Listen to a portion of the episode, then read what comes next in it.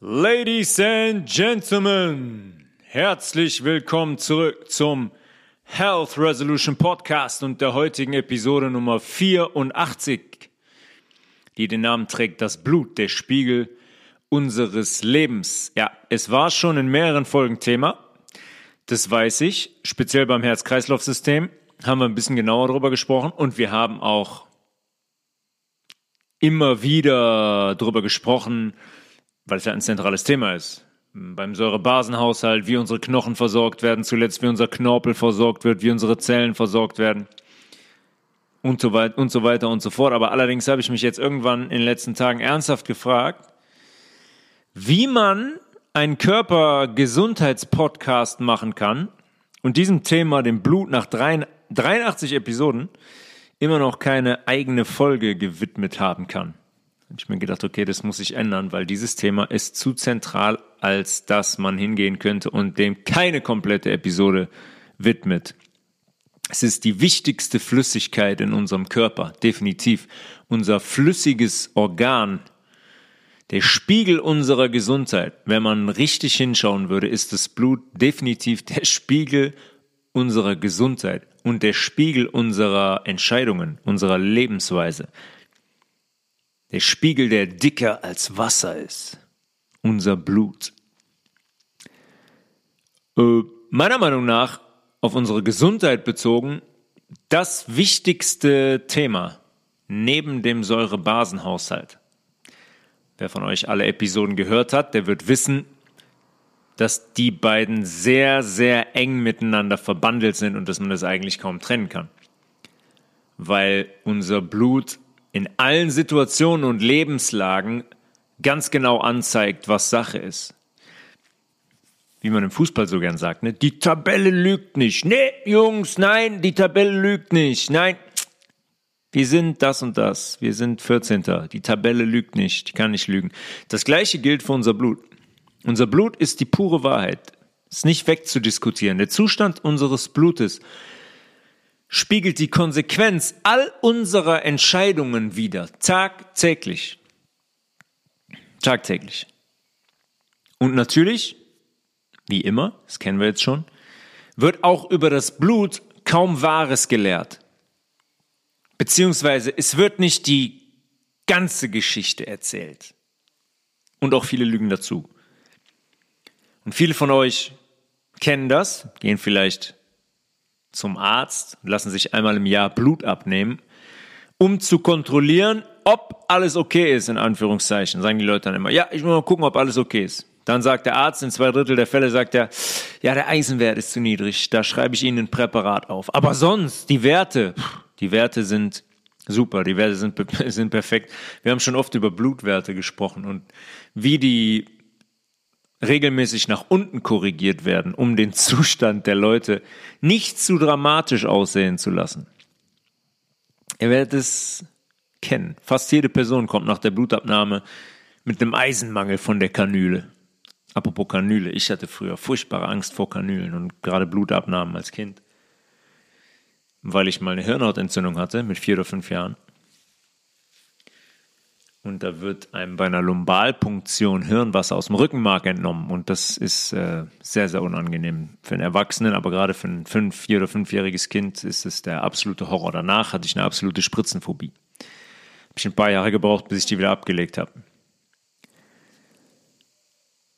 Wir werden heute genauestens besprechen, beziehungsweise auch in der nächsten Episode noch, weil ich, das ist einfach zu komplex. Ich, das kann man nicht in einer Episode abhandeln äh, warum die klassische Blutabnahme und die Werte, die da bestimmt werden, beziehungsweise im Labor dann bestimmt werden, grober Unfug sind und eigentlich rein gar nichts über unseren Gesundheitszustand aussagen. Apropos Blut, habt ihr euch auch schon mal gefragt, was eigentlich mit dem ganzen Blut passiert, das tagtäglich entnommen wird? Ich habe hier Statistik gefunden aus Österreich. Da schätzt man, dass in Österreich 30.000 Blutabnahmen täglich stattfinden, ohne die Krankenhäuser, nur bei Ärzten. Und dann entnimmt man im Schnitt so 30 Milliliter bei einer Blutabnahme. Und das macht am Ende, wenn man das hochrechnet, 900 Liter Blut. Was passiert eigentlich damit? Was machen die Labore damit nach der Untersuchung? Wegkippen? Einfrieren? konservieren für Menschen, die mal äh, eine Transfusion brauchen irgendwann? Und warum erzählen die uns eigentlich seit Jahren, dass wir, das ist wieder dieses schöne Wort, wie in der, in Anführungszeichen, Pandemie, solidarisch, solidarisch sein sollen und zur Blutspende rennen sollen? Logisch gegen Bezahlung. Ne, ihr kriegt auch 20 Euro dafür. Um dann am Ende des Tages Menschen zu retten, die einen Notfall oder eine Bluttumorerkrankung hatten bzw. haben. Werden wir uns auch mit beschäftigen in der nächsten Folge. Sehr, sehr viele interessante Fragen bezogen auf das Thema Blut, die wir zu klären haben, die wir zu besprechen haben, die wir zu erläutern haben. Also verlieren wir keine Zeit, starten direkt durch. Fünf Liter Blut fließen durch unseren Körper. Und die haben, oberflächlich betrachtet, die Aufgabe, in allererster Instanz Sauerstoff aus unseren Lungenbläschen in unsere Zellen zu transportieren. Atmen die Luft ein, der Sauerstoffanteil wird in unseren Lungen, in den Lungenbläschen an die Blutbahn gegeben. Und dann ist der Sauerstoff in unserem, in unserem Kreislauf, geht ins Herz und wird in die große, in die Aorta, in die größte Blutbahn gepumpt. Von da aus geht es dann über den Blutweg zu unseren Zellen, damit die wiederum atmen und Stoffwechsel betreiben können, weil ohne den Sauerstoff in der Zelle keine funktionierende Zelle, kein schlagendes Herz, keine filternde Niere, kein sehendes Auge, gar nichts.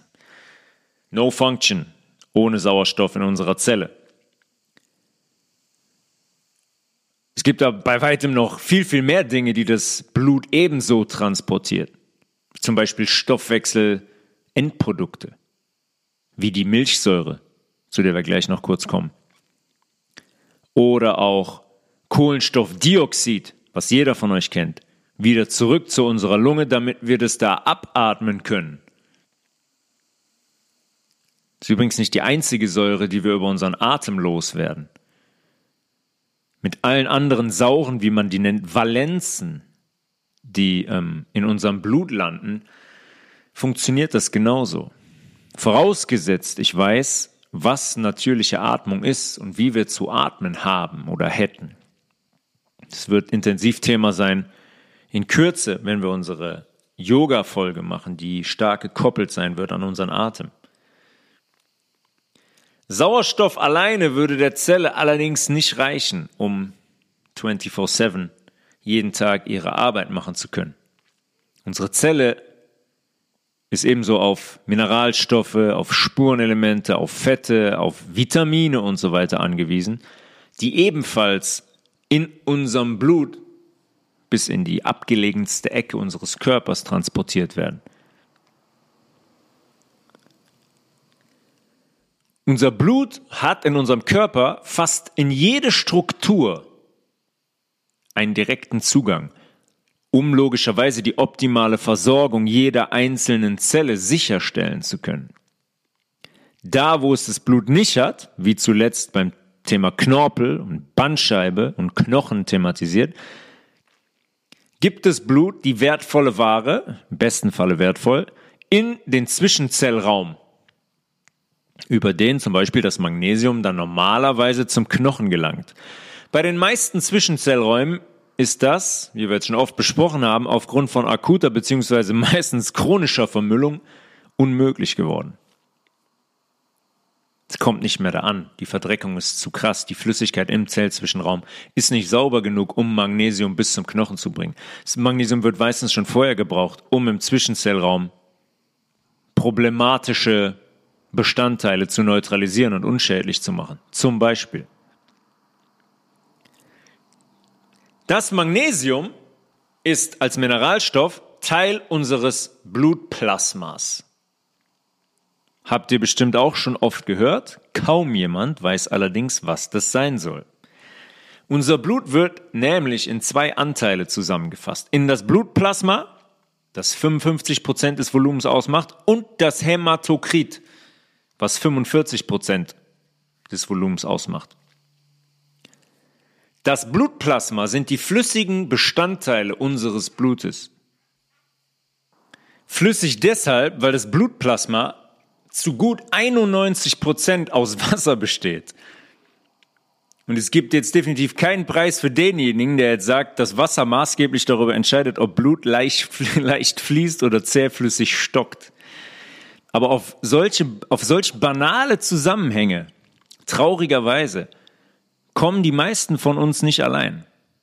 Wie, es ist unfassbar, wie viele Menschen ich über die Jahre getroffen haben, denen nicht klar ist, dass wir Wasser trinken müssen, müssen, damit unser Blut fließen kann.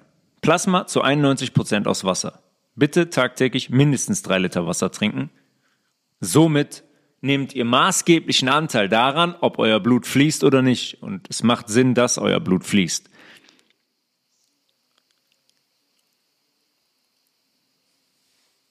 Das ist nämlich die Haupteigenschaft in allererster Instanz, die das Blut benötigt, um von unserem Herzen, jetzt die Fließfähigkeit, um von unserem Herzen durch den Körper gepumpt werden zu können.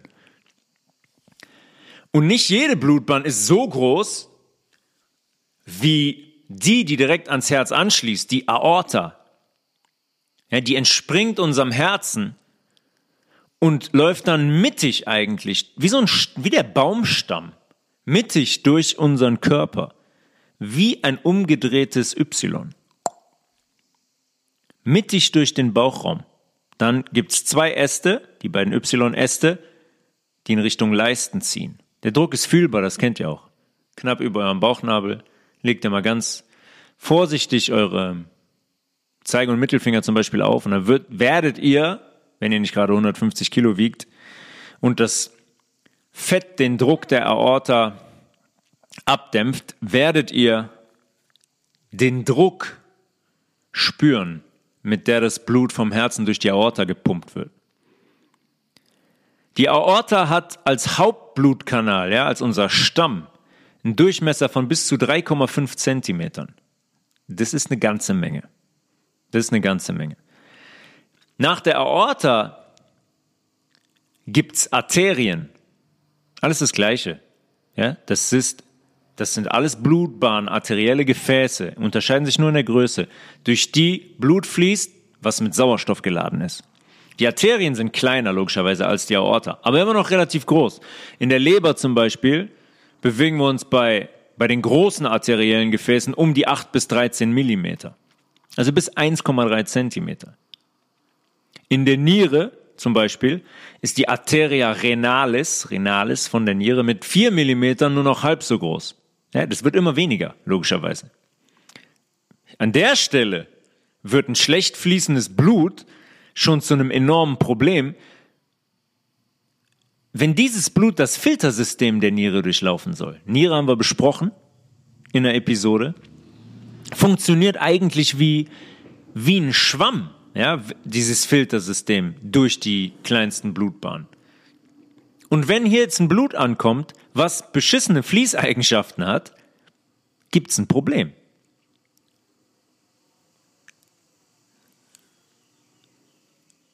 Das ist aber eigentlich immer noch relativ groß, 4 mm.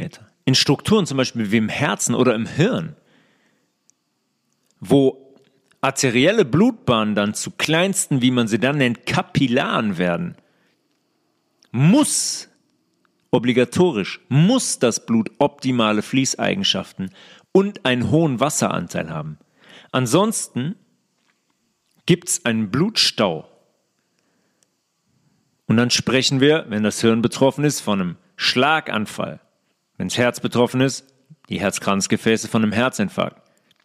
Und deswegen allein, allererster Instanz, natürlich kommen da immer noch Faktoren hinzu, wenn zum Beispiel, haben wir auch oft besprochen, Arterien verkalken im Herzen oder im Hirn. Deswegen allerdings ist es so gefährlich und ziemlich dumm, täglich nur einen Liter Wasser zu trinken. Und dazu vielleicht noch anderthalb Liter Kaffee, der das ganze Wasser sofort wieder ausspült. Eine Aorta mit dem Durchmesser von 3,5 Zentimetern zu verstopfen wird also relativ schwer. Und das passiert auch schon oft genug, ja? Aorta-Risse zum Beispiel sind nicht selten.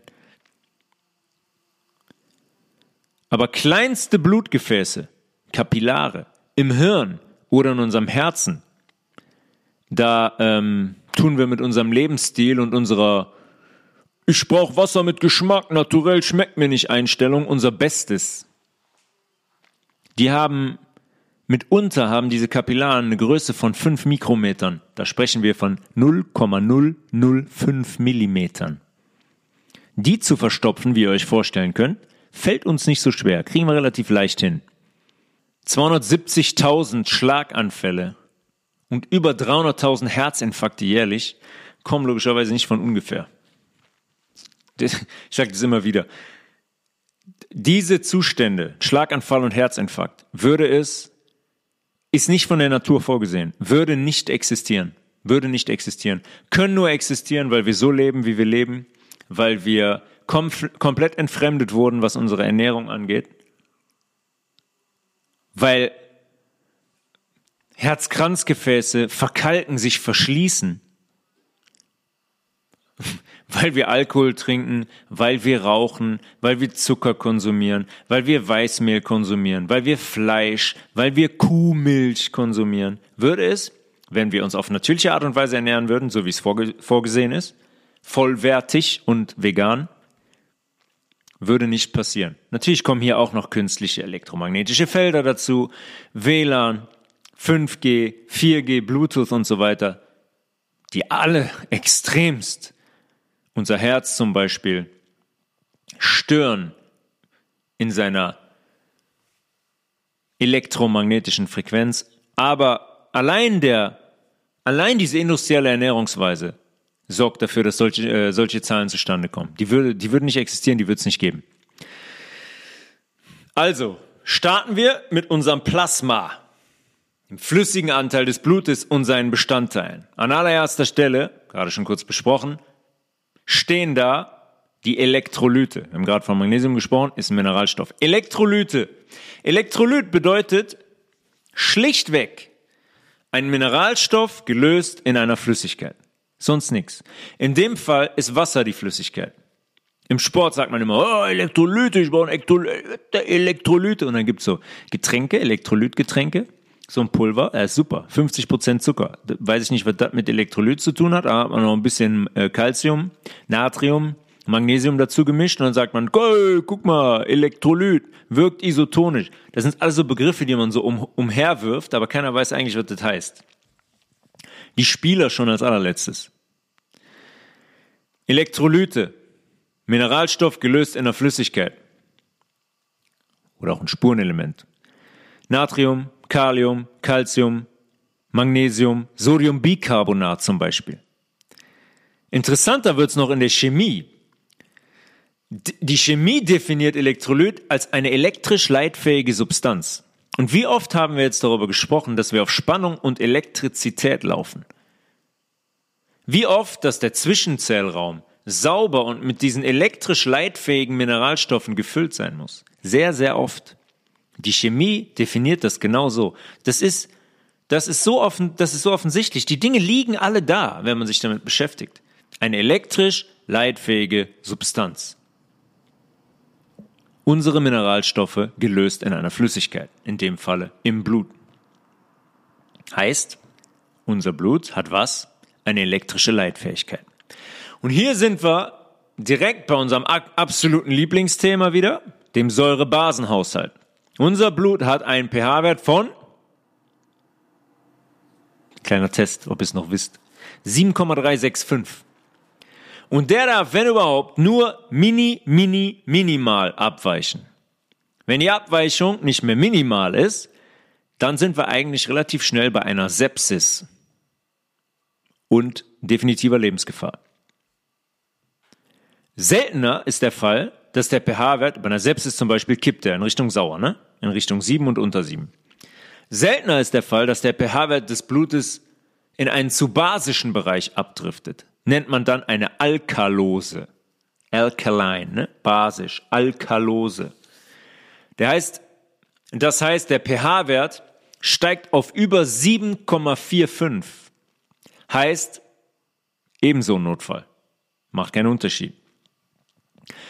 Deswegen, um diesen pH-Wert auf 7,365 zu halten, hat der Körper Puffersysteme im Blut. Zum Beispiel Proteine, wie das Hämoglobin und das Albumin, kommen wir gleich zu. Die den pH-Wert, solange es geht, bei 7,365 halten, solange es geht. Nehmen wir mal um das zu verstehen, um das zu verdeutlichen. Nehmen wir mal ein Beispiel Sport und Muskelkater. Ja, der Peter, der Peter ist ein Pumper. Der rennt jede Woche vier bis fünfmal zu McFit.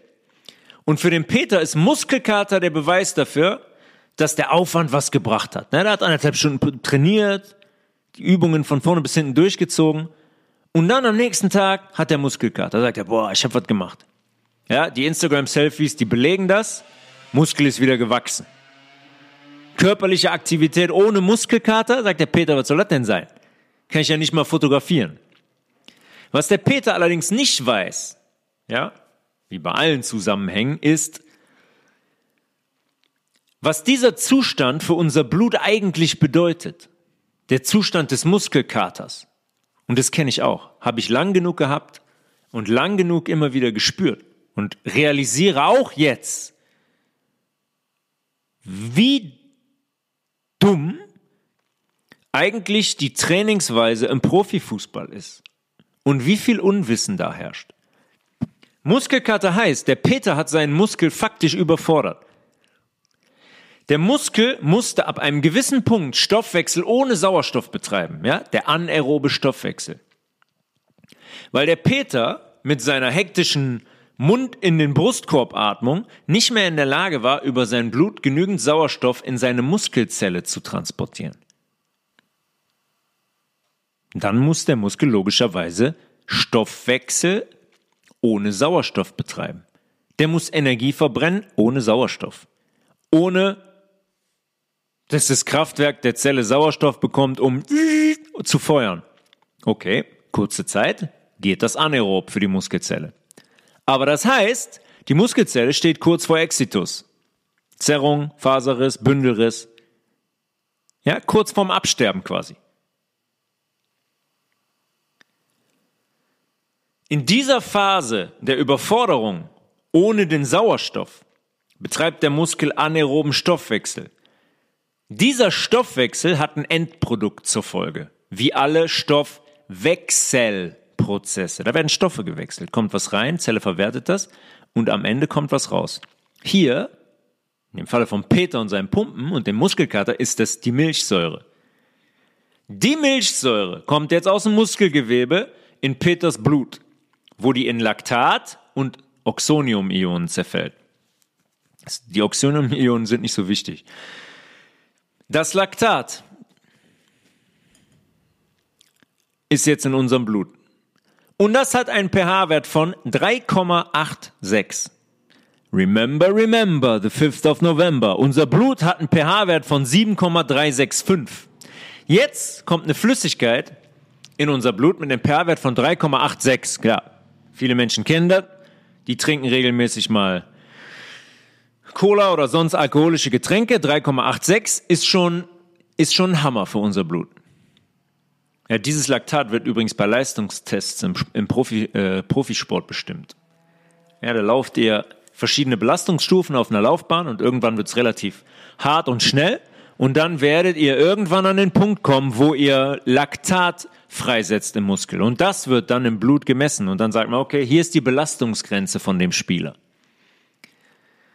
Nach dem Workout geht der Peter, geht der Peter jetzt hin und isst, wie soll das anders sein? Ist ja ein ist ein Kraftsportler, 300 Gramm Rinderfilet, weil das ja so viele Proteine enthält und zusätzlich Muskulatur aufbaut. Was natürlich auch grober Unfug ist. Jetzt kommen allerdings zusätzlich zu dem Laktat, was er sowieso gebildet hat, noch Butter und Phosphorsäure ins Blut. Mit pH-Werten von 3,94 und 1,63. Eigentlich hätte der Peter schon die Milchsäure über extrem basische Ernährung nach dem Workout neutralisieren und das Blut entlasten müssen. Der Peter geht aber hin und reißt sich noch weiter in den Abgrund. Ich meine, ist es, ist es zugänglich? Seht ihr, was das bedeutet? Und warum die uns seit Jahrzehnten suggerieren, was in Anführungszeichen Sport und in Anführungszeichen gesunde Ernährung ist, weil uns das krank macht. Es macht uns krank. Solche, die, diese Trainingsform, die regelmäßig so zu trainieren und nicht dementsprechend extrem basisch davor und danach zu essen und zu leben, macht uns krank. Dazu noch die Atmung, das macht uns noch kränker. Ich muss eigentlich schon vor der Belastung sicher gehen, dass ich ausreichend Puffermaterial im Blut zur Verfügung habe und danach erst recht. Ja, sagen wir mal, keine Ahnung, einen halben Liter Selleriesaft zum Beispiel. Da habe ich Puffermaterial. Da habe ich Puffermaterial. Und kann diese ganzen Säuren sofort wegpuffern. Und immer dran denken. Ich brauche 30 Basen, um eine Säure zu neutralisieren. Und die pH-Werte von Milchsäure und von Butter und Phosphorsäure zum Beispiel.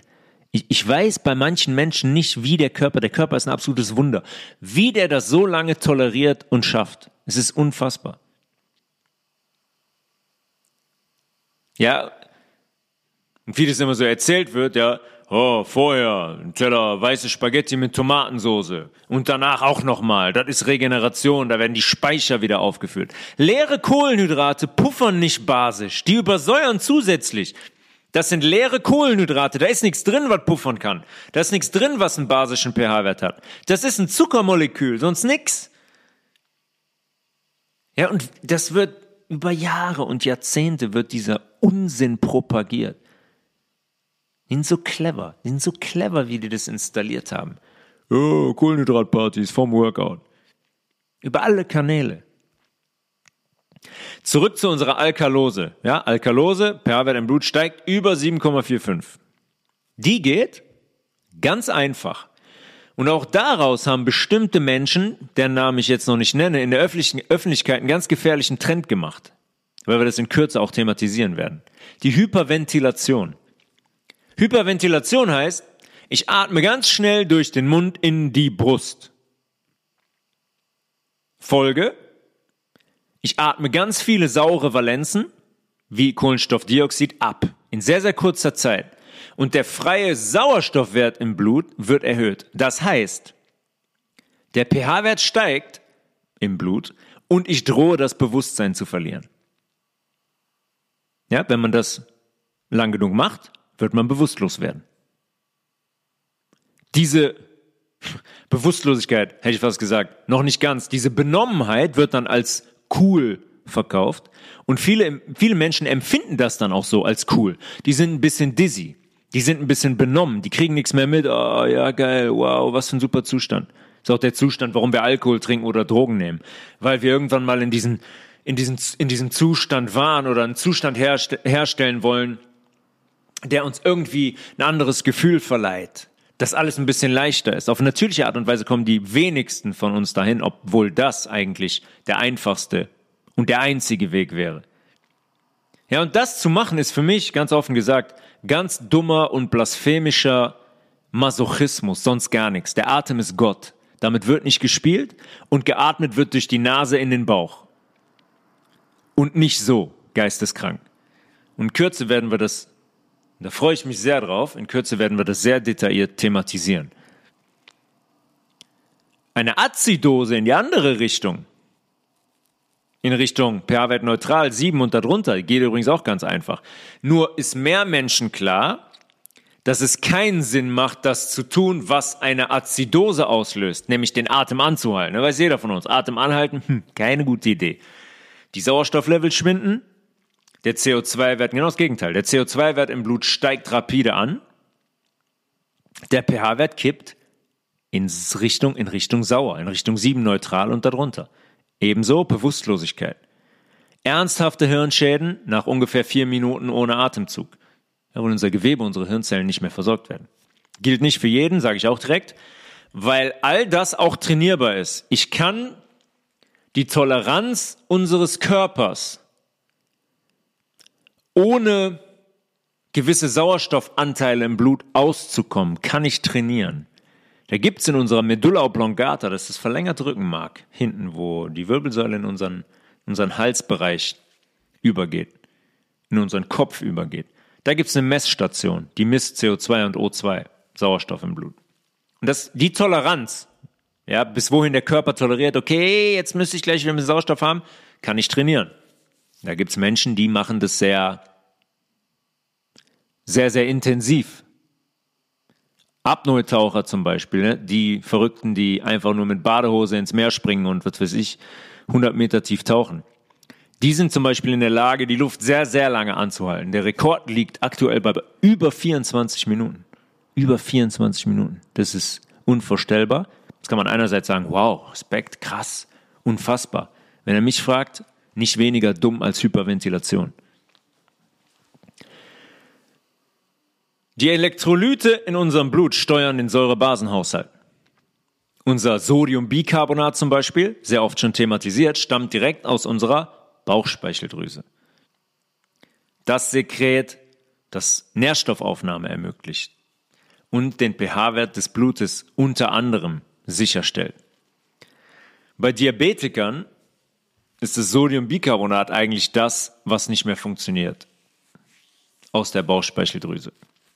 Und Diabetiker würden auch ganz schnell sterben, wenn die sich nicht Insulin spritzen würden.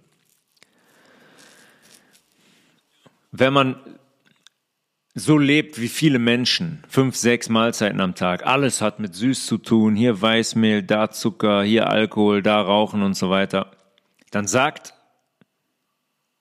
und das ist ein interessanter Zusammenhang, dann sagt unsere Bauchspeicheldrüse irgendwann mal, du kannst mich mal.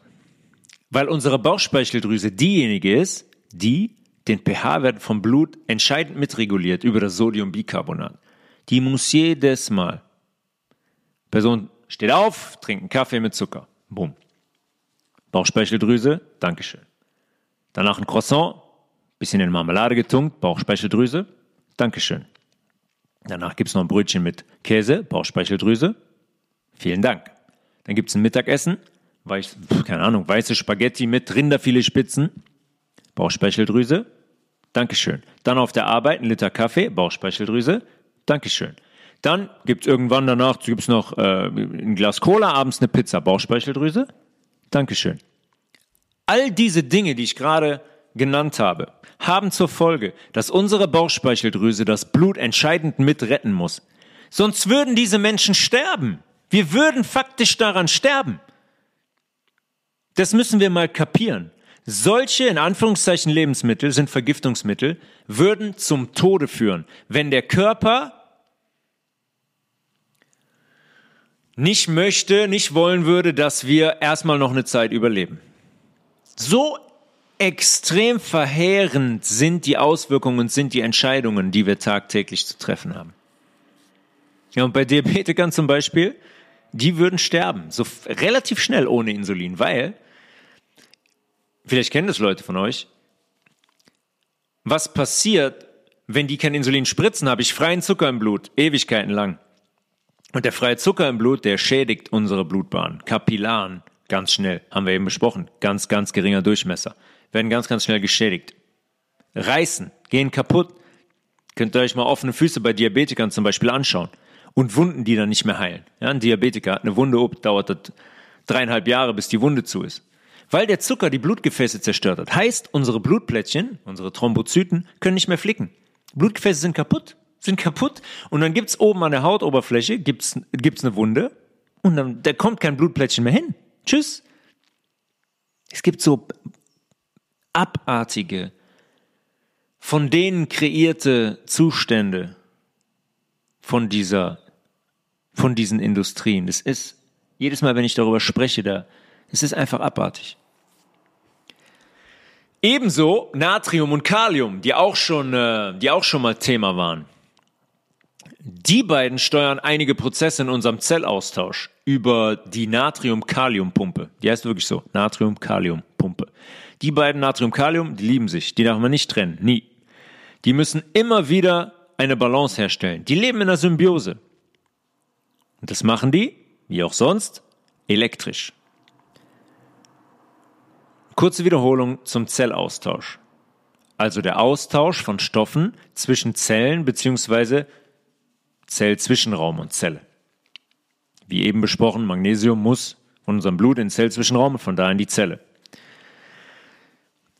Natrium, wir sprechen jetzt von dieser Natrium-Kalium-Pumpe. Außerhalb der Zelle, im Zellzwischenraum, ist Natrium sehr hoch konzentriert. Beim Ruhepotenzial, ja? Und Kalium ist im Innern der Zelle sehr hoch konzentriert. Stellt euch vor, Zelle, Kalium da drin, sehr hoch konzentriert, da ist eine Zellwand, Dann kommt der Zellzwischenraum. Da ist Natrium hochkonzentriert. Wir haben jetzt Natrium und Kalium getrennt von der Membran, stehen sich gegenüber. Kommt jetzt ein Reiz durch Nerv beim Muskel an. Ja, wir wollen loslaufen. Öffnen sich Kanäle und Natrium strömt vom Zellzwischenraum in die Zelle. Was passiert? Die elektrische Ladung verschiebt sich. Die Muskelzelle kann sich auf einmal anspannen und wir können loslaufen. Danach, wir reden jetzt hier über Millisekunden, wo das abläuft. Danach wird wieder Balance und Ruhe hergestellt. Sonst hätte, hätte man Krampf. Ja, wenn der Muskel die ganze Zeit anspannen würde, würde ein paar Sekunden gehen, dann mm, wäre Ende. Wir haben in der, ähm, in der letzten Folge den Konzentrationsausgleich besprochen, die Diffusion und wie Mineralstoffe zum Beispiel in die Knorpelzelle gelangen. Das funktioniert über den Konzentrationsausgleich. Die Funktionsweise ist ähnlich wie bei der Natrium-Kalium-Pumpe. Es geht in die gleiche Richtung. Nur die Pumpe, Natrium-Kalium-Pumpe, hat weitaus mehr Power. Weitaus mehr Power. Die kann in viel kürzerer Zeit viel mehr bewegen, viel mehr erregen. Kommen wir gleich noch zu. Die Diffusion geht bedeutend langsamer. Diese Pumpe ist für uns von immenser Wichtigkeit. Die regelt zum Beispiel auch die Erregung des Herzens. Im Zusammenspiel mit dem Nerv. Damit unser Herz schlagen kann. Damit sich das an- und wieder entspannen kann. Damit das Blut vorantreibt durch unseren Körper. Weil wenn der Nerv sagt, Herz, Muskel, bitte zusammenziehen und danach bitte entspannen, passiert das alles über elektrische Ladungsverschiebung und größtenteils über die Natrium-Kalium-Pumpe. Das sind zwei Stoffe, die sind sehr präsent in unserem Blut. Die sind generell sehr präsent ähm, und äh, sehr, sehr wichtig. Sehr, sehr wichtig. Und die sind ähm, sehr, sehr basisch. Sehr, sehr basisch. Kokoswasser zum Beispiel. Frisches Kokoswasser zum Beispiel. Sehr, sehr hohen Kaliumanteil. Ein sehr, sehr basisches Getränk. Jetzt gerade im Sommer. Sehr, sehr empfehlenswert. Hochwertig, biologisch. Hat einen Perwert von ungefähr neun. Für all die Menschen, die sagen, naturell schmeckt mir nicht. Ist keine Option, nicht naturell zu trinken, stilles, stilles Wasser. Aber Kokoswasser ist ein guter, guter Ratgeber, um den pH-Wert hochzubringen oder stabil zu halten. Wenn sich jetzt in unserem Blut bei Natrium und Kalium die Level verschieben, ja, von Natrium zum Beispiel, nach unten, wir verlieren Natrium, dann spricht man von einer Hyponatriämie. Oder wenn die sich nach oben, wenn wir einen zu hohen Anteil an Natrium im Blut haben, Hypernatriämie. Hypo heißt immer unter, hyper, drüber. Hypotonie zum Beispiel, niedriger Blutdruck oder Hypertonie, Bluthochdruck.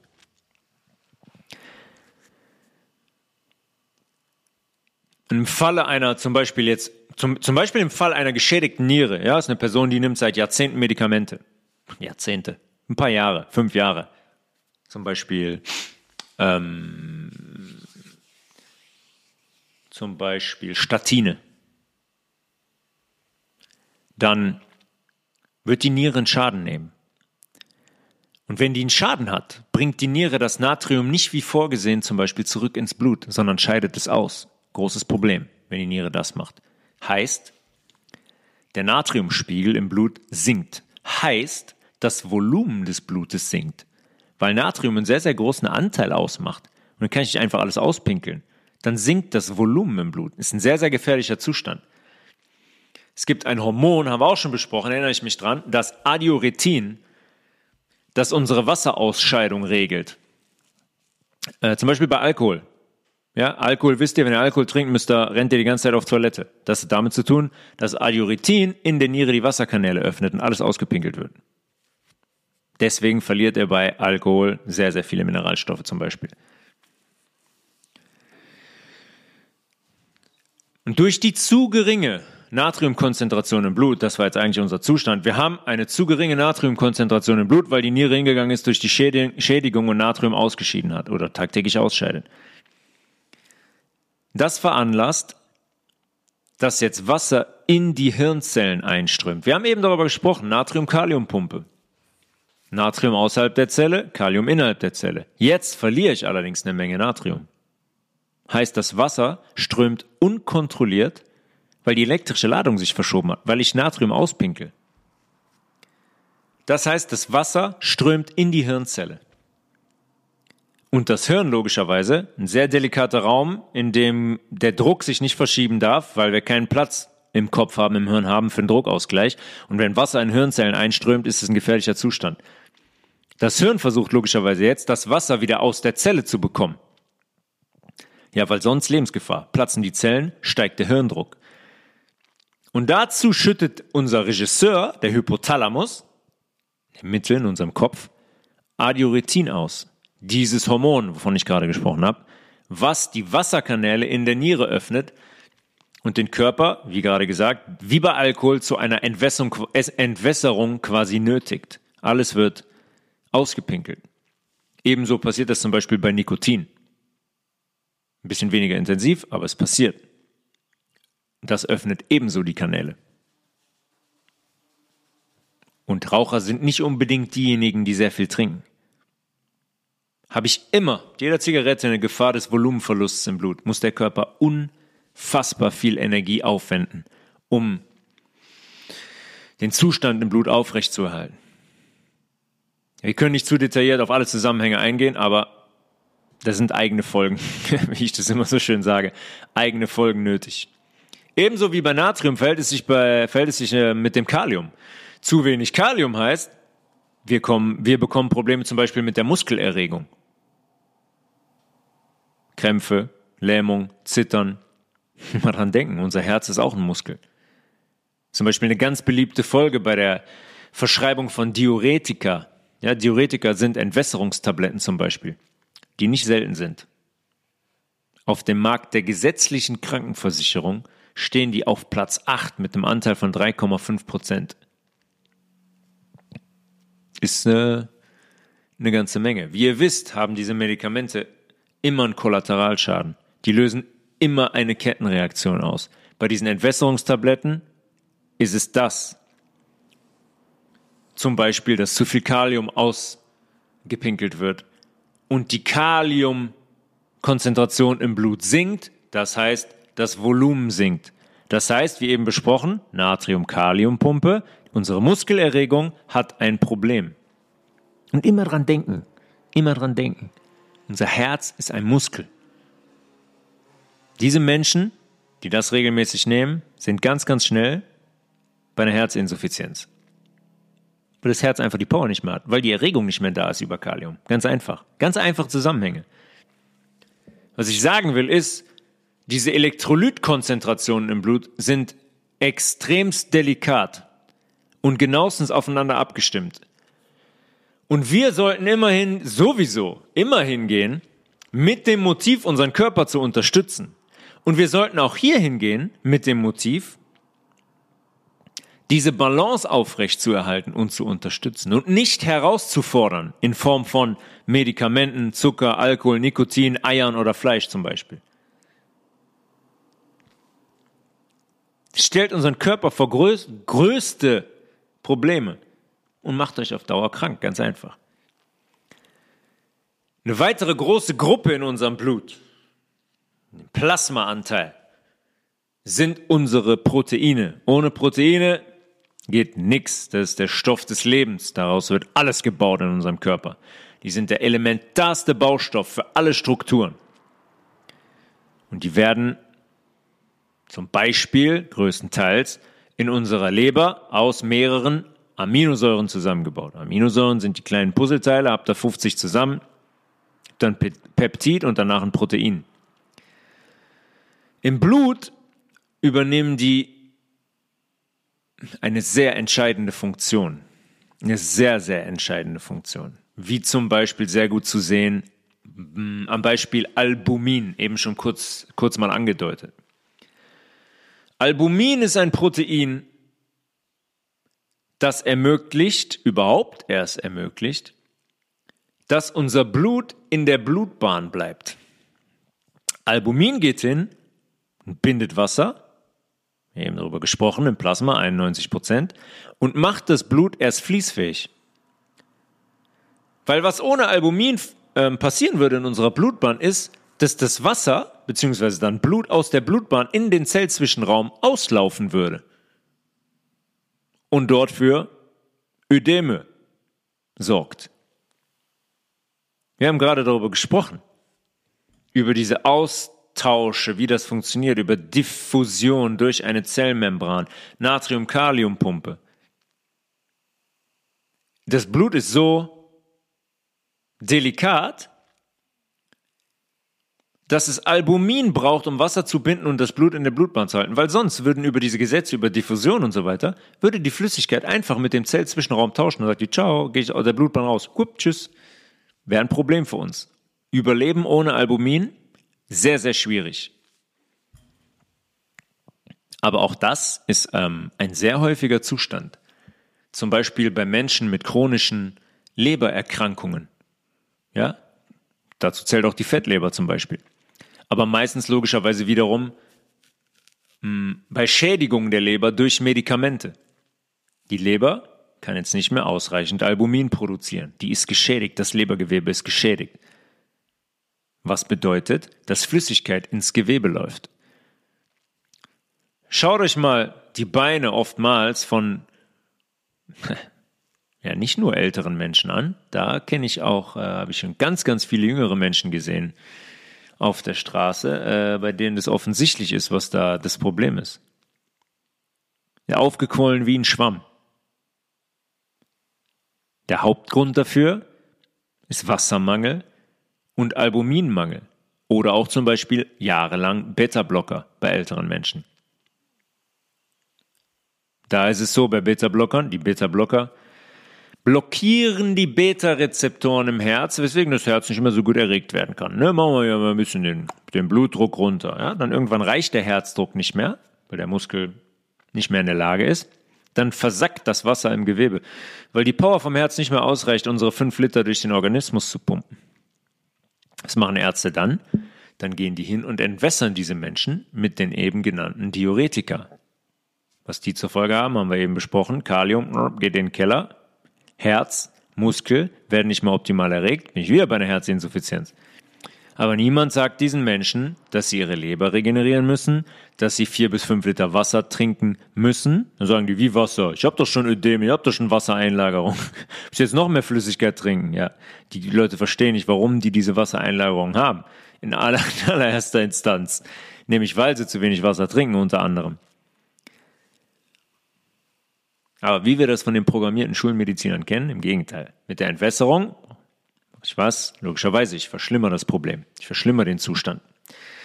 Weil das eigentliche Hauptproblem neben den Medikamenten die viel zu geringe Wasserversorgung ist. Wir haben in unserem Blut gut 100 verschiedene Proteine, die pro 100 Milliliter 6 bis 8 Gramm wiegen. Und 40 Prozent dieser Proteine sind die sogenannten Plasmaproteine. Da befinden wir uns ja gerade im Plasma, die fast alle in der Leber gebildet werden. Mit dem Albumin, was laut Definition kein Plasmaprotein ist, sind die, ruhig, sind die verantwortlich für den Druck in der Blutbahn. Und das ist der Druck, der durch das Albumin verhindert dass das Blut aus der Blutbahn austritt in unser, in unser Gewebe. Das ist der sogenannte osmotische Druck. Das heißt einfach nur, der Druck, der verhindert, dass das Blut durch die Zellwand der Arterie in unseren Zellzwischenraum läuft. Und der osmotische Druck muss immer aufrechterhalten werden. Sonst Wassereinlagerung und bis hin zu inneren Verblutungen. Zu den Plasmaproteinen zählen auch Proteine, die dem Immunsystem angehören. Immunglobuline. Und die unser Blut aufräumen und reinigen. Leukozyten zum Beispiel, weiße Blutkörperchen, kennt auch jeder von euch, weiße Blutkörperchen, Leukozyten.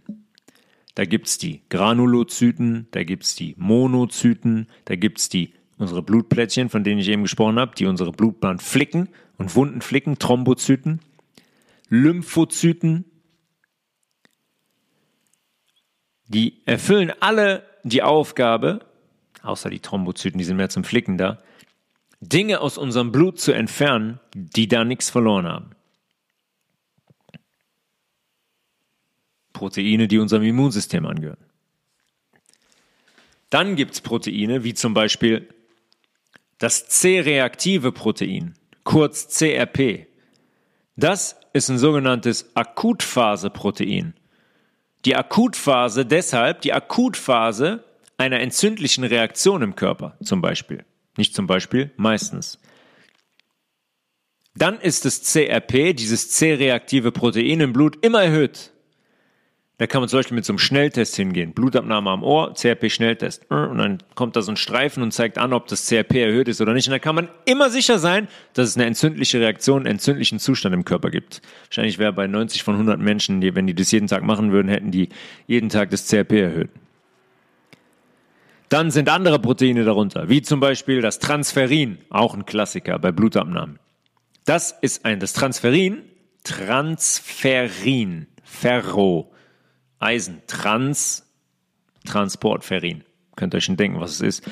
Das ist ein klassisches Transporterprotein. Transferin bindet Eisen und transportiert es durch unsere Blutbahn. Das machen Proteine in unserer Blutbahn ganz, ganz oft. Die binden Dinge. Die binden Dinge und fungieren als Taxi, sodass diese Stoffe, die sie gebunden haben, keine Wirkung im Blut haben. Eisen ist ein absolut unerlässliches Spurenelement in unserem Blut. Und Eisen wird durch ein weiteres Protein, das Hämoglobin, lateinisch Haemo. Sagt man im Latein Hämo? Nee. Haemo. Ich habe Französisch gewählt. Was ist das für ein Quatsch? Sagen wir mal Haemo. Blut. Eisen wird durch dieses Hämoglobin, was Teil unseres roten Blutkörperchens ist, gebunden und bindet dann da selber Sauerstoff. Eisen ist gebunden an Hämoglobin, unser Sauerstofftaxi im Blut. Gleich mehr dazu. Wir sind jetzt einfach nur bei einem kleinen Überblick der Proteine im Blut, in einem kleinen Ausschnitt von 100. Aber nur um mal zu sehen, was da alles los ist und was da für verschiedene Aufgaben erfüllt werden müssen. Dann sind zum Beispiel auch ständig Hormone in unserem Blut. Kennt jeder, oh, mein Hormonaushalt, es spielt wieder verrückt. Ich weiß auch nicht, wie ich den regulieren kann und ne, und jetzt hab ich, bin ich wieder krank. Ja, sind die Hormone. Und dann, wenn die Leute nichts mehr, wenn die Leute nicht weiter wissen, wenn sie keine Erklärung mehr haben, sind es immer die Hormone. Sind die Hormone, sind die Hormone, sind die Hormone. Hormone sind auch in unserem Blut, ständig. Das sind unsere Kommunikationstools. Die sind auch alle Proteine. Zum Beispiel T3 und T4 aus der Schilddrüse. Die Schilddrüse, die auch bei etlichen Menschen kaputt therapiert wird. Haben wir da eigentlich schon eine Folge zu gemacht? Schilddrüse explizit? Ich glaube nicht. Wieder eigene Folge.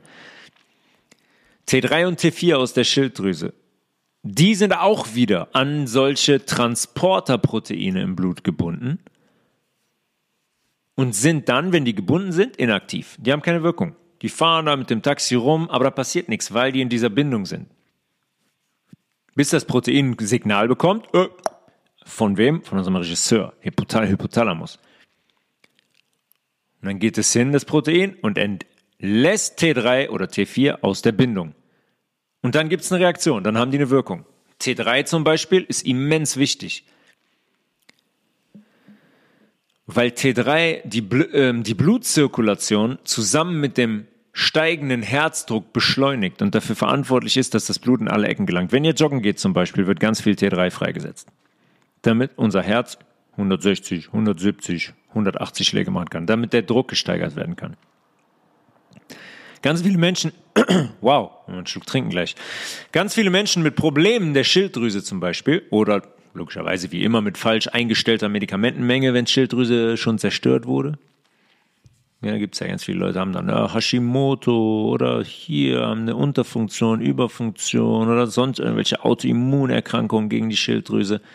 Und dann werden die therapiert und dann haben sie irgendwann gar keine mehr und dann müssen sie ihr Leben lang Schilddrüsenhormone künstlich nachempfundene schlucken, die in ihrer Wirkung natürlich nicht im Ansatz an die natürlichen herankommen, logischerweise. Aber viele Menschen mit Problemen der Schilddrüse merken das, wenn die ähm, also die Wirkung von T3 bezogen aufs Herz jetzt, wenn die Herzrasen bekommen wenn die Unruhe bekommen, wenn die Schwitzen bekommen, wenn sich ein extremer Gewichtsverlust zeigt zum Beispiel. Ja, dann haben die eine sogenannte Schilddrüsenüberfunktion. Schilddrüse macht zu viel, arbeitet zu viel, zu viele Hormone werden freigesetzt, alles läuft viel zu schnell, der ganze Stoffwechsel läuft viel zu schnell, das Herz schlägt zu schnell, die werden ganz unruhig, zittrig, die schwitzen, logischerweise, weil der Stoffwechsel verdoppelt wird. Kann ganz schnell passieren. Jahrelang ein bisschen das schöne Alpenjodsalz da, ne, die schöne gelbe Verpackung. Oder zum Beispiel heutzutage jetzt die Barista Pflanzenmilch, ne? Ja, dann kann man, bietet man dann an, schön, ein Kaffee ist heute ist hip. Ja, ab der Hafermilch, ja klar, mal Hafermilch. Dann kommen die mit dieser grauen Packung da von Oatly und dann ist dann Jodzusatz drin. Ja, schönen Dank. Was macht ein Jod in der Hafermilch, hä? Aber unsere Schilddrüse geht hin bei Jodüberschuss, weil unser, weil Jod, alles was über den Bedarf der Schilddrüse hinausgeht, ein Gift ist für unseren Körper. Also muss die Schilddrüse hingehen und alles einlagern in ihrem Gewebe. Aus Jod baut die dann die Hormone, die sie wiederum speichert oder freisetzt ins Blut. Ja, und deswegen habe ich dann eine zu hohe Hormonkonzentration. Ich habe zu viel Jod in meinem Schilddrüsengewebe. Dann macht man so ein Screening, dann ist die, ist die vergrößert. Oder hat heiße Knoten oder so, weil das ganze Jod da eingelagert wird als einer der Gründe, aber eigentlich der Hauptgrund. Logischerweise haben wir auch Nährstoffe im Blut, wie Lipide, Fette oder auch, wie wir eben besprochen haben, organische Säuren wie die Milchsäure. No pain, no gain, ist auch so ein Spruch. no pain, no gain, ja. Da werden wir in Kürze auch drüber sprechen. No Pain, Riesengain, würde ich sagen. Nix No Pain, No Gain. No Pain, Riesengain. In unserem Blut, in diesen fünf Litern, ist einiges los. Da ist einiges geboten. Und da kann man sich so viel anschauen. Aber bei Blutabnahmen geht man hin und dann bestimmt man den Eisenwert und sagt, äh, Sie haben Eisenmangel. Oder jetzt heutzutage der neueste Trend ist ja immer Vitamin D. Oh, Vitamin D-Wert ist im Keller, ich nehme Vitamin D-Tabletten. Oder dann wird da das, die weißen Blutkörperchen werden bestimmt oder das Blutvolumen und so weiter. Alles Humbug. Wir machen weiter. Weil der Bestandteil, der eigentlich den größten auf, Aufschluss zulässt über unseren Gesamtzustand, ist das Hämatokrit 45 Prozent unseres Blutes. Die festen Bestandteile. Dazu zählen die weißen Blutkörperchen unseres Immunsystems, die Leukozyten, die Blutplättchen, Thrombozyten. Und die einzige Zelle in unserem Organismus, die keinen Zellkern besitzt und uns alles über unseren Zustand erzählen könnte, wenn man die sich denn mal anschauen würde. Das rote Blutkörperchen. Unsere Thrombozyten, die Blutplättchen, die werden auf den Plan gerufen. Eben schon besprochen, wenn wir uns schneiden und was geflickt werden muss. Unsere Leukozyten gehören unserem Immunsystem an. Granulozyten, Monozyten und Lymphozyten. Können wir ein Beispiel nehmen. Zum Beispiel, Granulozyten gibt es drei verschiedene Formen. Zum Beispiel die eosinophilen Granulozyten. Die sind zum Beispiel recht häufig erhöht bei Menschen, um mal auf deren Aufgabe einzugehen, ähm, wenn es ein parasitäres oder ein Pilzgeschehen im Körper gibt. Weil die, weil die eosinophilen Granulozyten diejenigen sind, die versuchen, Pilze oder Parasiten abzubauen. Deswegen haben Menschen erhöhte Werte von Granulozyten. Bei manchen Werten bei den Bluttests kann man schon einiges ablesen. Ja? Wenn die zum Beispiel erhöht sind, kann man einen Stempel drauf machen. Parasit oder Pilz im Körper. Die Monozyten sind ganz interessant. Im Blut heißen die Monozyten, diese Immunzellen. Im Gewebe heißen die dann Makrophagen, um uns zu verwirren. Im Gewebe Makrophag, Makrophage im Blut Monozyten. Das sind klassische Fresszellen. Und das sind die größten Immunzellen im Blut. Und die machen wirklich, machen wirklich das, was viele von uns richtig gut können. Die fressen Müll, den wir im Blut nicht haben können. Nicht haben wollen. Ja? Die nehmen die Fremdkörper und den Müll aus dem Blut und ziehen das in sich rein. Ziehen das in sich rein, ziehen das in sich rein, sodass wir es ausscheiden können. Und unsere geliebte Schulmedizin hat vor über 100 Jahren das Erregerthema etabliert und erzählt uns, dass Erreger von außen kommen und uns krank machen in Form von Bakterien und Viren, die dann im Blut erkannt werden, markiert werden und gefressen werden von eben von diesen Makroph äh, Makrophagen oder Monozyten. Und die dann, die Erreger, in einer Datenbank gespeichert werden, in der sich die Immunzellen den Erreger merken. Wir haben ausführlich darüber gesprochen, dass es A, keine Viren gibt, B, die Erregertheorie Unsinn und halt eine Theorie ist, und dass Gifte sich in uns durch sich einen wandelnden pH-Wert im Milieu selbst bilden. Ja, in unserem Zwischenzellraum meistens. Auch das Immunsystem wird zu einem sehr, sehr großen Teil als Lüge verkauft, basierend auf dieser Geschichte. Da kommt was rein und das Immunsystem reagiert und macht eine Flagge dran und bildet Antikörper aus und, und die speichern das, die haben ein Wissen, wenn der wieder reinkommt, ist man immun und darauf haben die halt Impfungen aufgebaut. Sehr, sehr clever, um uns noch weiter zu vergiften und weiter hm, wegzubringen von unserem natürlichen Zustand. Diese Giftbildung, die ich jetzt gerade zuletzt angesprochen habe, aufgrund des sich wandelnden pH-Wertes, wird in allererster Linie verursacht durch unsere Lebensweise. Aber auch natürlich durch Gifte von außen oder künstliche elektromagnetische Felder wie WLAN, Bluetooth, 5G. Oder auch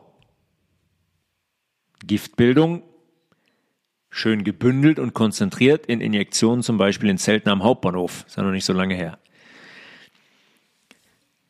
Das sind unsere weißen Blutkörperchen. Es ist nicht das, was die Schulmedizin uns erzählt mit Erreger kommt rein und Flagge dran und der, der, ganze, der ganze Kram. Unsere weißen Blutkörperchen sind eine Müllabfuhr. Die bauen ab, die bauen ab, die fressen Komplexe, die reinigen unser Blut. Die patrouillieren durch unser Blut jede Sekunde und die schaffen den Schutt weg. Damit unser Blut sich darum kümmern kann, den pH-Wert aufrechtzuerhalten, damit unser Blut vor allem fließt. Ihr könnt mal, habt ihr das schon mal gesehen vielleicht? Habt ihr vielleicht schon mal gesehen? Ein Plasma zum Beispiel, wo wir jetzt eben bei Plasma waren, von einem Menschen, der vor einer Stunde ein Stück Rinderfilet gegessen hat. Unser Peter zum Beispiel, 300 Gramm Rinderfilet. Und dann nimmt man eine halbe Stunde nach dem Rinderfilet, hat noch ein Glas Milch dazu getrunken, nimmt man Blut ab, geht es in die Zentrifuge, dann wird das Plasma isoliert. Und dann nimmt ihr eine Person, die eine Stunde vorher einen Spinatsalat gegessen hat mit Hanföl, Öl, ein paar Hanfsamen, ganz pur. Und dann schaut euch das Plasma mal an von diesen beiden Menschen. Das eine ist komplett verdreckt, undurchsichtig und das andere ist relativ klar. Brauche ich euch nicht, jetzt nicht sagen, welches klar ist und welches verdreckt ist. Aber da zeigt sich der Zustand im Blut. Eier zum Beispiel. Bei Eiern zum Beispiel, wo wir gerade bei den Immunzellen waren, im Blut ist es so, die enthalten so viele, so viel Dreck und so viel Fremd-DNA, ja, man isst ja quasi die Periode von dem Huhn, dass unser Blut, dass unsere Immunzellen im Blut fünf bis sechs Stunden brauchen, bis sie den ganzen Abfall aus unserem Blut geholt haben. Was glaubt ihr, was die ähm, Immunzellen parallel dazu noch machen in dieser Zeit? Andere arbeiten? Hm, natürlich nicht. Die haben sich um das Rührei zu kümmern, das aus dem Blut zu kriegen. Sehr, sehr, wie gesagt, sehr, sehr interessant. Ähm, es gibt Menschen, die diese Arbeit sehr lange schon machen und in Live-Blutanalysen direkt reingucken ins Blut von Menschen. Bumm. Ei gegessen, halb Stunde später, zack, Blut, Live-Blutanalyse. Und da ist die Antwort. Da ist die Antwort, was wir zu essen haben und was wir zu lassen haben. Ganz einfach. Die Wahrheit ist immer da und die ist relativ simpel. Die gibt es seit Jahren und Jahrzehnten. Deswegen werden Live-Blutanalysen auch nicht anerkannt. Logischerweise, weil man da zu viel drin sieht. Zum Beispiel auch unsere roten Blutkörperchen, wo wir gleich drauf kommen.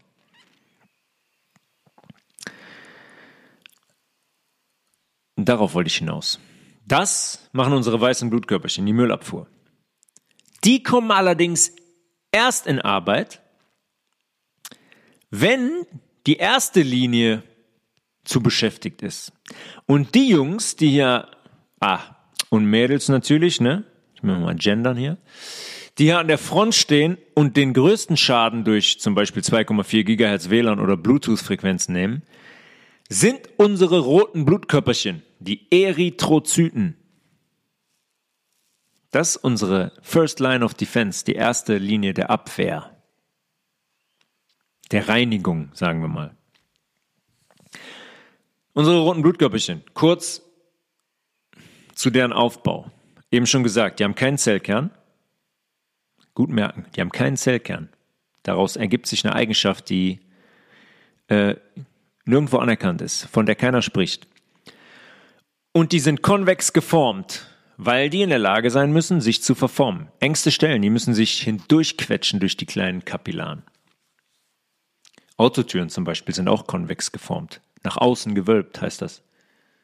Ja, wir denken, wir denken uns nichts aus. Wir kopieren einfach nur aus dem, aus dem göttlichen System. Da ist ja nichts Schlimmes dran. Wenn wir hingucken würden, könnten wir da, könnten wir da alles draus nehmen. Weil wir dem halt auch angehören. Aber bei diesen konvexen Formen, die kommen von roten Blutkörperchen. Und in der Mitte von diesem roten Blut, äh, Blutkörperchen befindet sich, muss man einen Schluck trinken, sorry. In der Mitte befindet sich ein Protein, das Hämoglobin. Eben schon besprochen, wie viele andere Proteine in unserem Blut auch, bindet Hämoglobin eine Ware, unser Eisen. Eisen ist ein Spurenelement. Spurenelement heißt, Definition, Vorkommen ist weniger als 50 Milligramm pro Kilogramm Körpergewicht. Bei einem Mineralstoff ist es so, bei Magnesium zum Beispiel, mehr als 50 Milligramm pro Kilogramm Körpergewicht. Und Eisen hat die Aufgabe, Sauerstoff in unserem roten Blutkörperchen an sich zu binden und so durch unser Blut zu den, äh, zu den Zellen zu transportieren. Laut Schulmedizin werden diese roten Blutkörperchen ausschließlich im Knochenmark produziert. Und zwar aus einer Zelle heraus, die sich die pluripotente, pluripotent, mehrere Fähigkeiten, die sich die pluripotente Stammzelle nennt. Pluripotent heißt, sie hat mehrere Fähigkeiten. Okay, was, was kann die denn noch? Die bildet nicht nur die roten Blutkörperchen, sondern auch die weißen Blutkörperchen. Unsere Leukozyten, Monozyten, Lymphozyten, Granulozyten und auch unsere Blutplättchen, die Thrombozyten. Die werden auch aus dieser pluripotenten Stammzelle gebildet, genau wie unser rotes Blutkörperchen. Und das ist eine Stelle, die ist ungeheuer spannend und ich bin mir sicher, ich bin mir sicher zu 100 Prozent, dass da sehr viel vertuscht wird und sehr, sehr viel gelogen wird. Weil an der Stelle muss ich fragen, wenn sich eine Zelle in alle drei dieser Blutzelltypen verwandeln kann, können die sich dann auch wieder zurückverwandeln? Beziehungsweise hat ein rotes Blutkörperchen eventuell die Fähigkeit, sich in verschiedene Zelltypen zu verwandeln, wenn das rote Blutkörperchen bestimmten Bedingungen ausgesetzt ist? Zum Beispiel, wenn wir durch unsere Lebensweise dafür sorgen, dass sich das Milieu im Blut zu verändern droht? Der Fakt, dass ein rotes Blutkörperchen keinen Zellkern hat, ist für mich eigentlich eindeutig. Das hat einen Grund. Der Transformation. Es gibt die Infektionserkrankung in Anführungszeichen, ja, Milzbrand. Logischerweise ist es keine Infektionserkrankung, weil Infektionen nicht existieren. Anthrax, Milzbrand ist ein perfektes Beispiel dafür. Dr. Robert Young habe ich auch schon öfters darüber gesprochen. Dr. Robert Young ist vor einigen Jahren ist es vor einigen Jahren gelungen, eine Verwandlung eines roten Blutkörperchens in ein Milzbrandbakterium. Ja, das hat man so definiert. Wie gesagt, das Bakterium ist Milzbrand. Ist es ein Bakterium? Wir nennen einfach, wir sagen einfach, es ist ein Gift, was entweder von außen zugeführt wird. Bei einem wirklichen Gift geht das oder was in uns entsteht. Hier in dem Fall ist das rote Blutkörperchen transformiert zu einem Milzbrandbakterium. Der hat das mikroskopisch, Live-Blutanalyse, dokumentiert. Heißt, die Milieuveränderung führt dazu, dass sich der Zelltyp rotes Blutkörperchen in ein Gift transformiert hat, das in unserem Darm starke Schmerzen, blutige Durchfälle und einen meistens eine Bauchfellentzündung hervorruft. Und das Spektakuläre daran ist, das verwandelt sich auch wieder zurück, wenn man das Milieu schnell genug verändert. Das rote Blutkörperchen ist gemäß den Bedingungen, dem es ausgesetzt ist, verwandelbar. Fragt nicht nach wissenschaftlichen Quellen, logischerweise werdet ihr dazu, außer bei dem einen oder anderen Arzt, der es live dokumentiert, wie zum Beispiel Robert Young, der seit 40 Jahren Live-Blutanalysen und Dark, Darkfield-Mikroskopie macht, werdet ihr da nichts finden. Das sind Dinge, die dürfen nicht, da kommt alles zu Fall. Bei Milzbrand ist es kritisch. Weil wenn man die Statistik nimmt, stirbt jeder Vierte, weil der Vergiftungszustand im Körper so immens ist, dass einfach 25 Prozent der Menschen damit überfordert sind. Die Statistik kann man allerdings auch direkt wieder über Bord werfen. Weil Milzbrand ist so ein Thema, hm, ist wie AIDS. Ja, in Österreich zum Beispiel ist der letzte Fall 1986 aufgetreten. Jetzt frage ich, wo hält sich dieses Bakterium eigentlich die ganze Zeit auf, ohne uns zu infizieren? Sagt man, ja, kommt von Tieren und so weiter. Ja, genau. Wo, wo ist es denn? Wo ist es denn? Wird gegen Milzbrand geimpft? Nö. Warum nicht? Wenn es dieses Bakterium gibt, warum, warum ist es so, dass, dass man das nicht mehr sieht seit über 35 Jahren? Wo ist das, ohne uns zu infizieren? Wo hält sich das auf? Vielleicht in Briefumschlägen, wie 2001 nach der Sprengung der World Trade Center in den USA. Da sind da so Briefe verteilt worden, wo Antragserreger drin waren. Wow. Damit man dann sagen konnte, dass die aus Saddam Husseins Labor stammten, um den Krieg gegen den Irak zu rechtfertigen. Blöd nur, dass dann rauskam, dass diese Antragserreger, das war einfach nur ein Gift logischerweise aus einem der Labore, dass das aus den amerikanischen Laboren stammte. Hm. Den Grund, warum man hingegangen ist und gesagt hat, boah, der Saddam hat Massenvernichtungswaffen, kam aus den eigenen Laboren mit einer eigens inszenierten Geschichte der Milzbrandbriefe. Und zack, konnte man in den Irak marschieren. Und das machen die seit Jahrzehnten. Äh, also beides, ne? Die bauen einmal, die marschieren einmal in, äh, in Länder ein mit ähm, ausgelogenen Motiven und mit gelogenen Sachverhalten. Und, was sie auch noch machen, ist, die bauen Gifte nach, die sich in uns bilden. Und die bringen die, also die kennen die aus, aus unseren Körpern. Die wissen das. Die betreiben Forschung Forschung in an Orten, die wir, zu, denen wir, zu denen wir keinen Zugang haben, den wir gar nicht kennen, in so Military Bases und so weiter.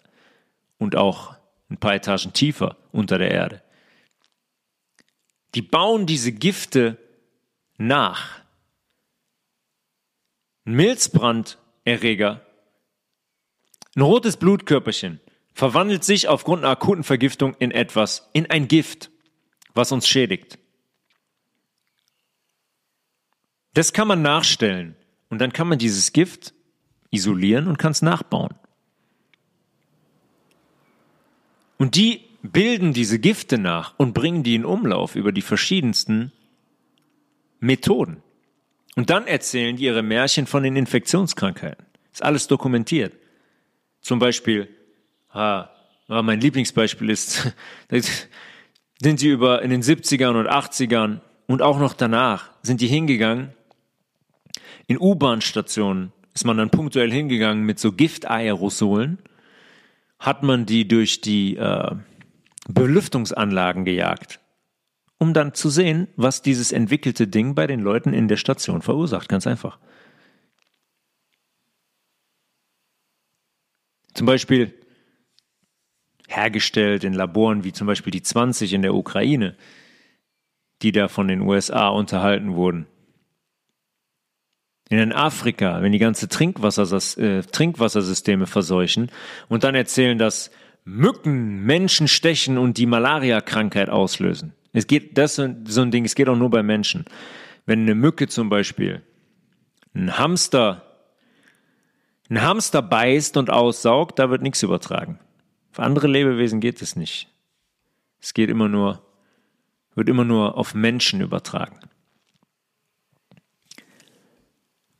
Jetzt sind wir kurz abgedriftet. Unsere roten Blutkörperchen sind konvex geformt, transportieren Sauerstoff in unsere Zellen und können Transformation, Metamorphose betreiben. Nicht nur in Anthrax, das geht auch positiv. Muskelzellen zum Beispiel. Und mit sehr, sehr großer Sicherheit werden die nicht nur im Knochenmark, sondern auch direkt in unserem Darm über die Chlorophüllaufnahme zum Beispiel hergestellt. Weil das Chlorophyll hat chemisch den exakt gleichen Aufbau wie unser rotes Blutkörperchen. Nur befindet sich ein Magnesiummolekül an der Stelle, wo unser rotes Blutkörperchen ein Eisenmolekül hat. Sonst identisch, gleiches Gerüst. Was sagt uns das? Ja, da soll mir noch mal jemand sagen, dass Pflanzen nicht das sind, was wir zu essen haben. Chlorophyll, Blutbilder, Blutbildner, nicht Blutbilder, Blutbildner. Unter einem Mikroskop oder einer Live-Blutanalyse hätten diese roten Blutkörperchen in einem natürlichen Zustand ohne diese ganzen schädlichen Frequenzen hier, ohne die Industrienahrung, ohne Rauchen, ohne Alkohol, ihr, ihr kennt das Spiel. Unter Mikroskop hätten die dann eine perfekte, glatte, runde Form. Leicht konvex, gewölbt. Haben die heute leider nicht mehr.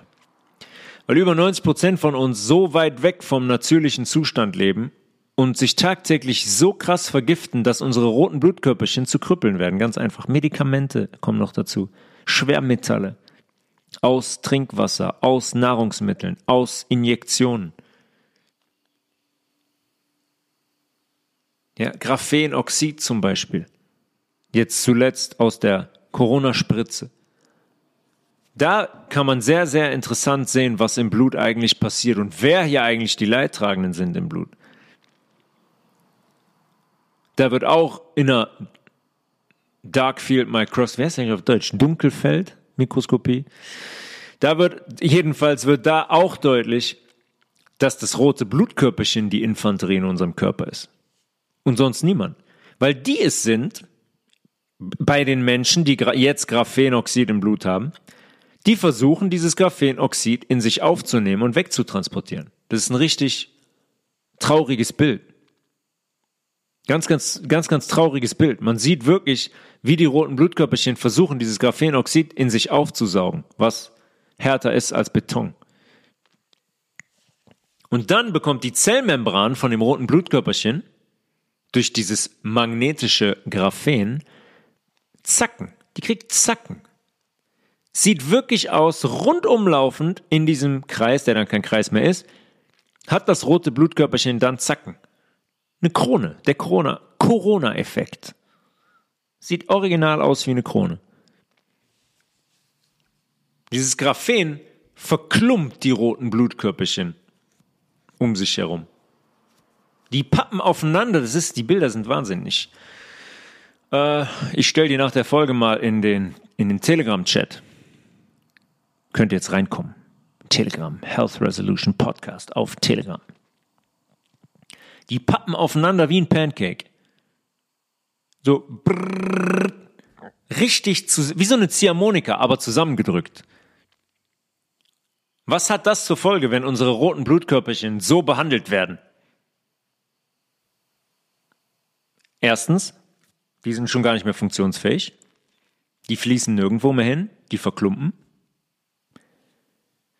Ich habe also eine verringerte Anzahl an roten Blutkörperchen. Eine Deformierung der roten Blutkörperchen, eine unzureichende Sauerstoffaufnahme und somit logischerweise im ganzen Körper eine anaerobe Situation, die sich zum Beispiel in der Unterversorgung der Gelenke äußert, haben wir in der letzten Folge besprochen Was haben wir dann da? Wenn ich eine Unterversorgung der Gelenke habe, wenn da keine Nährstoffe mehr hinkommen? Ich habe einen chronisch entzündlichen Prozess und extreme Schmerzen, gerade in Ruhe, wenn ich mich hinlege abends. Worüber berichten etliche geimpfte Menschen jetzt seit geraumer Zeit? Über genau das. Über brennende Schmerzen im ganzen Körper, vor allem in den Gelenken.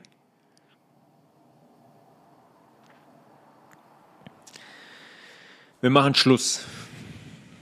Eine Stunde zwanzig. Wow. Das muss für heute reichen. Ich glaube, das ist sehr viel Input und beim ersten Hören extrem komplex. Unser Blut ist krass. Unser Blut ist krass. Das ist der zentrale Ort in unserem Körper. Wir werden in der nächsten Folge noch viel detaillierter versprochen drauf eingehen. Auf unser rotes Blutkörperchen, auf Blutgruppen, auf den Rhesusfaktor, auf Transfusionen, äh, auf Blutspenden, auf solche Geschichten, auf die Rolle vom Blut in unserem Körper. Und warum ich und viele andere Leute, die eine sensationelle Arbeit gemacht haben in den letzten Jahren und Jahrzehnten, glauben, dass das Blut eigentlich viel, viel entscheidender ist als eine Erbinformation, die DNA. Und da muss man sowieso in Frage stellen. Ist all das, was die uns glauben machen wollen über ihren Fortschritt in der DNA, in der genetischen Forschung, ist es alles wirklich ist es alles wirklich so oder laufen diese Prozesse eigentlich anders ab? Ist nicht das Blut viel, viel, viel, viel entscheidender? Oder kann man hingehen und sagen, so, ich nehme jetzt ein Gen von einem Apfel und ein Gen von einer Pfirsich und dann mache ich einen Papfel. Wie man das ja macht, man kreuzt Dinge ja. Geht das wirklich über Erbinformation oder funktioniert das über andere Mechanismen? Ja, ein Apfel hat jetzt kein Blut, ich weiß, aber der hat andere Mechanismen, die dem Blut ähneln. Unser Blut hat immer eine Frequenz, hat eine Information. Blut ist ein Unikat. Das trägt unsere komplette körperliche Information. Und das ist eine unfassbar delikate Flüssigkeit am Ende des Tages.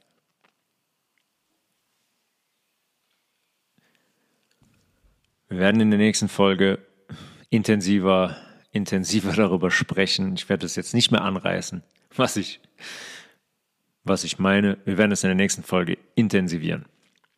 www.healthresolution.de Meine Homepage wird in Kürze kann ich auch schon mal anteasern, ein bisschen verändert werden und dann werde ich ein digitales Rezeptbuch eröffnen. Wird nicht umsonst sein, dafür ist es einfach viel zu viel Arbeit, aber es wird auch nicht die Welt kosten. Äh, aber ich glaube, dass ihr alle, ohne mit mir direkt zusammenzuarbeiten, extrem davon profitieren werdet tagtäglich. Mit mir zusammenarbeiten ist natürlich auch immer möglich. Tobias.levels at healthresolution.de Telegram Health Resolution Podcast. Wir hören uns in den nächsten Tagen zurück mit dem Blut Part 2. Peace.